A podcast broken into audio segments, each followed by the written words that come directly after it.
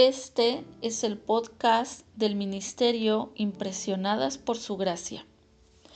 Estás escuchando 40 días con el Espíritu Santo, un devocional escrito por Robert Tillman Kendall.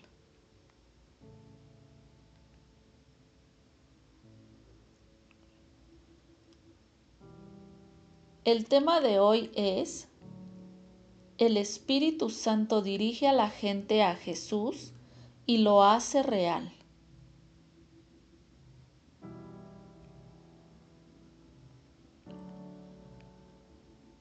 ¿Alguna vez ha considerado lo esencial que es la obra del Espíritu Santo en la evangelización? Cuando Jesús le dijo a Nicodemo, tienen que nacer de nuevo, de inmediato añadió algo acerca del Espíritu Santo. El viento sopla por donde quiere y lo oyes silbar, aunque ignoras de dónde viene y a dónde va. Lo mismo pasa con todo el que nace del Espíritu. Juan 3, 7 al 8. Jesús está diciendo que cada conversión es una obra de gracia soberana del Espíritu Santo. Así como fuimos pasivos en nuestro nacimiento natural, también lo somos cuando nacemos del Espíritu Santo. Es lo que el Espíritu Santo hace. ¿Esto les sorprende?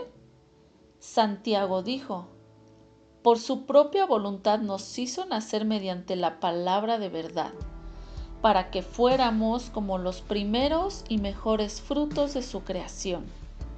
Santiago 1.18 Esto significa que ninguna conversión es un accidente.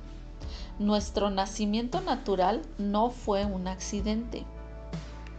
Dios nos da a cada uno vida y aliento. De un solo hombre hizo todas las naciones para que habitaran toda la tierra y determinó los periodos de su historia y las fronteras de sus territorios. Hechos 17:26 Dios escogió cuándo y dónde naceríamos. ¿Por qué?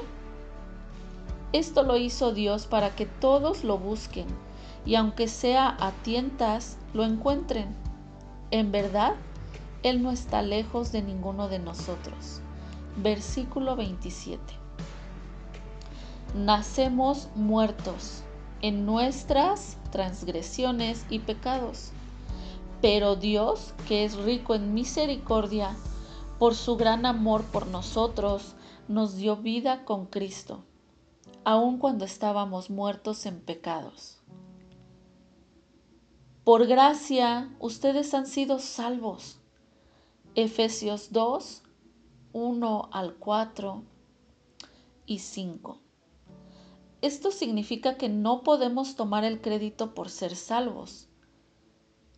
¿Dónde pues está la jactancia? pregunta Pablo, quien entonces responde, queda excluida. Romanos 3:27 es lo que el Espíritu Santo hace. No es por obras para que nadie se jacte. Efesios 2.9. Vimos anteriormente que Jesús dijo del Espíritu Santo. Él testificará acerca de mí. Juan 15:26. ¿Qué hace que la gente quiera volverse a Jesús? El Espíritu Santo. ¿Qué hace que Jesús sea real? El Espíritu Santo. ¿Quién hace lo que Él hizo por nosotros? Morir en la cruz y ser resucitado de la muerte. ¿Real? El Espíritu Santo. Por eso Jesús dijo, Nadie puede venir a mí si no lo atrae el Padre que me envió, y yo lo resucitaré en el día final. Juan 6:44 todos nacimos muertos, muertos en transgresiones y pecados. Efesios 2.1 ¿Puede un muerto hablar? ¿Puede un muerto escuchar? ¿Puede un muerto moverse? ¿Puede un muerto tomar una decisión? La afirmación de Jesús es en Juan 6:44, vino en medio de lo que los maestros de la Biblia llaman las enseñanzas duras de Jesús. Al principio de su discurso, Jesús tenía unos cinco mil seguidores. Versículo 10. Al final, desde entonces muchos de sus discípulos le volvieron la espalda y ya no andaban con él. Versículo 66. Jesús continuó con sus varios dichos difíciles. El espíritu da vida, la carne no vale para nada. Por esto les dije que nadie puede venir a mí a menos que se lo haya concedido el Padre. Versículos 63 y 65. ¿Cuál es el objetivo del testimonio del Espíritu Santo? Jesucristo. El Espíritu Santo dirige a la gente a Jesús. Él testificará acerca de mí. Es el Espíritu quien hace que la gente vea por qué Jesús murió y resucitó. Recuerde que los once, ahora que Judas Iscariote había quedado fuera de cena, no sabían por qué Jesús murió o resucitó, incluso después de que vieron su cuerpo resucitado. No fue sino hasta que el Espíritu Santo cayó sobre ellos el día de Pentecostés que entendieron todo. En cierta ocasión, Charles Purson contó cómo se había convertido. Preguntó, ¿por qué soy cristiano? Concluyó, fue porque escuché, escuché el Evangelio. Pero, preguntó, ¿por qué lo creí? Entonces, como un relámpago, vi que Dios estaba al fondo de todo ello. Dijo de verle su salvación solo a la pura gracia.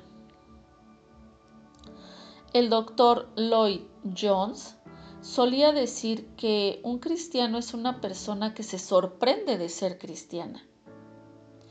Fui invitado a conocer a la ya fallecida Margaret Thatcher cuando era primera ministra de Gran Bretaña.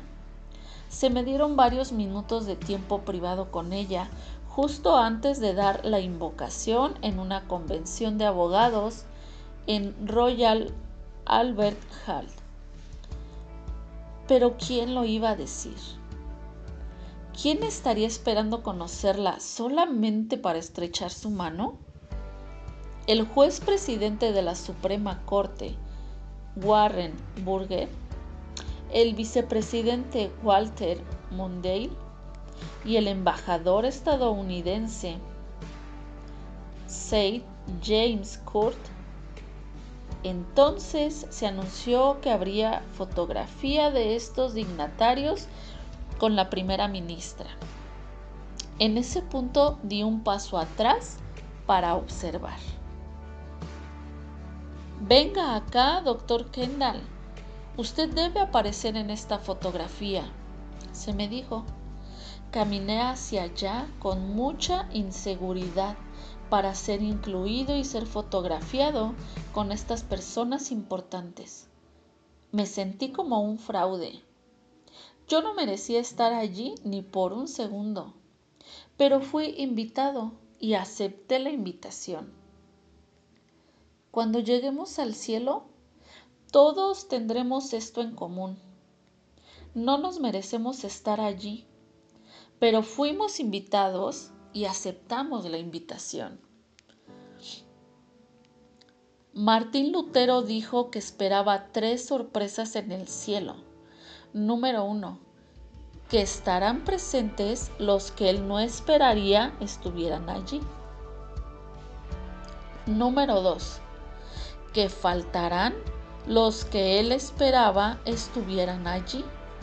Y número tres, que él mismo estaría allí.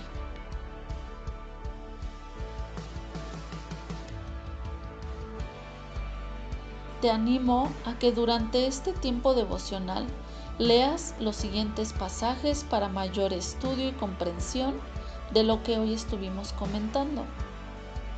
Esto requiere que abras tu Biblia en Mateo 11, 25 al 30, Juan 6, 61 al 65, Romanos 8, 28 al 30, Efesios 2, 1 al 9.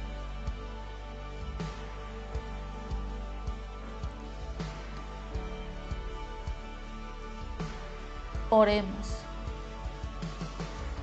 Oh soberano Espíritu Santo, estoy muy al tanto de mi indignidad delante de ti. En gran manera yo no merezco ser tu hijo. Gracias por cortejarme y darme vida. Sálvame de alguna vez jactarme de que soy salvo cuando sé que todo es por tu gracia. En el nombre de Jesús, amén.